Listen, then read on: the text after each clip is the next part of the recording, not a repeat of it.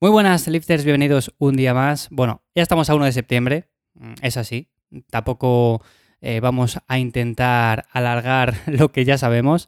Para mí, septiembre no es uno de mis meses favoritos, no nos vamos a mentir. Supongo que para muchos de los que me escucháis tampoco. Al final, el verano tiene lo suyo, tiene su magia, pero bueno, también las otras estaciones del año están bien y demás. Así que no nos vamos a poner negativos, vamos a empezar con energía, aunque sea septiembre también. Sé que muchos además empezáis con ánimos renovados, venís de vacaciones, venís de pasarlo bien, por lo tanto, vamos a darle caña. Y hoy, por cierto, quiero hablaros acerca de eh, la importancia de trabajar eh, esos músculos, esas zonas que menos vemos en el espejo. Con esto me refiero sobre todo a esos músculos que cuando nos miramos de frente al espejo está muy bien que nos veamos el pectoral, que nos veamos el bíceps, que nos veamos eh, quizás los trapecios, que nos veamos los cuádriceps, el abdomen, por supuesto también, pero hay muchos más músculos que no nos vemos o que nos vemos menos y que por lo tanto trabajamos menos también, porque no nos los vemos y queremos trabajar aquellas zonas que en principio son más visibles. Equivocadamente, pero es uno de los errores que más se cometen, sobre todo cuando vamos al gimnasio.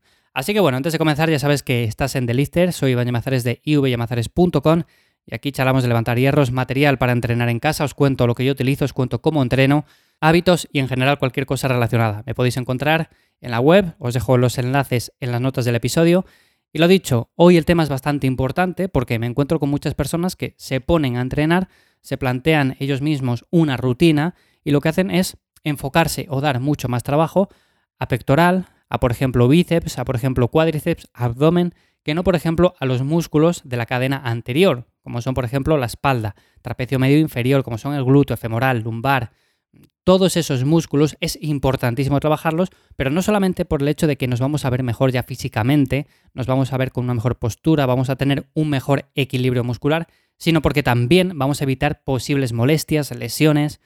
Sobre todo, un ejemplo que me suele llegar muy a menudo es una persona que trabaja mucho el press de banca porque quiere verse un pectoral gigante, porque quiere verse súper bien ahí, pero es cierto que si nos vamos a la parte anterior, nos vamos a la espalda, vemos una espalda muy poco desarrollada, con lo cual cuando vamos a hacer el press de banca, no mantenemos bien la postura tampoco. Sabemos que, por ejemplo, los músculos de la espalda, cuando están apoyados del banco, hacen un trabajo también y por lo tanto, si tenemos la espalda débil, vamos a ser capaces de levantar menos kilos en la banca.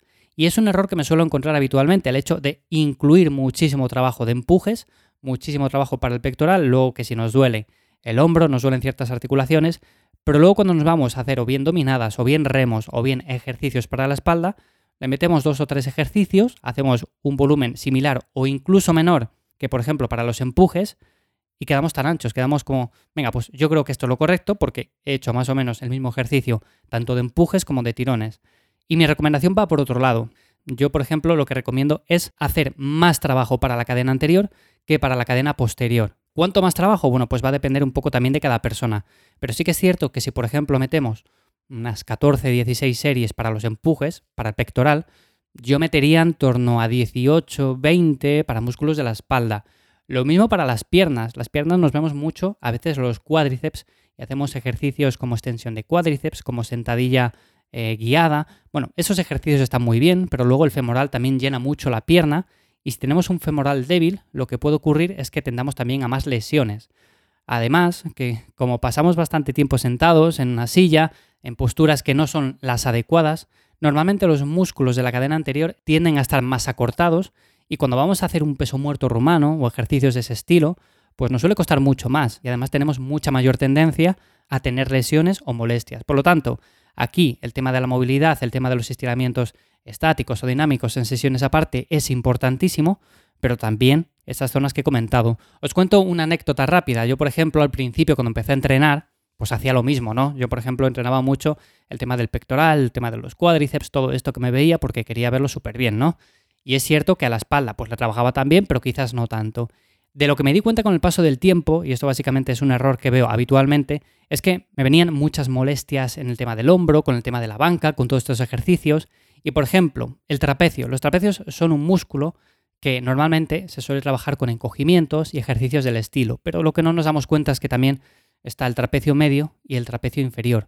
Yo estos músculos les tenía muy poco desarrollados, muy poquito, apenas nada, y lo que pasaba es que, por ejemplo, al hacer ejercicios de empuje, pues tampoco retraía bien las escápulas, tampoco tenía mucho control muscular y por lo tanto tendía a más lesiones, más molestias, Y me di cuenta porque acudí al fisio, me lo comentó, me dijo qué músculos debía trabajar más para fortalecer sobre todo el tema de esos ejercicios. Y a partir de ahí es cuando empecé a dar caña, sobre todo ejercicios de la espalda y ejercicios para el trapecio medio e inferior. Uno de los que más recomiendo, de los que os he comentado ya en otros episodios, es el face pull. Me parece un ejercicio clave. Es un ejercicio buenísimo para desarrollar esa musculatura, para la salud del hombro. Es un ejercicio que va genial. Lo podemos meter eh, días de tirón, lo podemos meter día de empuje, lo podemos meter día de piernas finalizar.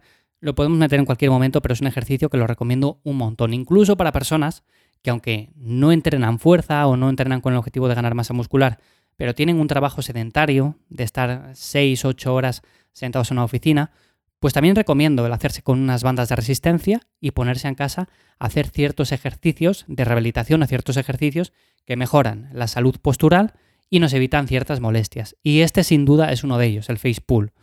De hecho, si trabajáis, eh, como acabo de comentar, sentados durante muchas horas y todo esto, recomiendo cada cierto tiempo pues colgarse de una barra, hacer ciertos ejercicios y este es uno de ellos. La verdad que va muy bien, se nota un montón y yo desde aquel entonces, desde hace un montón de años, que me pasó esto, pues he desarrollado muchísimo más toda la cadena posterior, todo el tema de la espalda, tema de los glúteos, tema de femorales, y esto me ha venido muy muy bien para evitar posibles molestias o lesiones de cara a un futuro.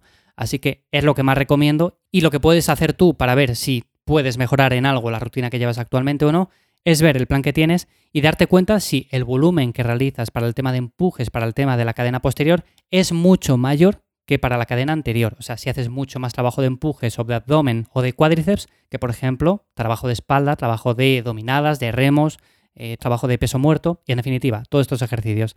Así que bueno, ya tienes deberes para hoy, revisa un poco tu rutina, mira si puedes mejorar algo, porque como digo, es algo que veo frecuentemente y que la gran mayoría puede mejorar en su planificación.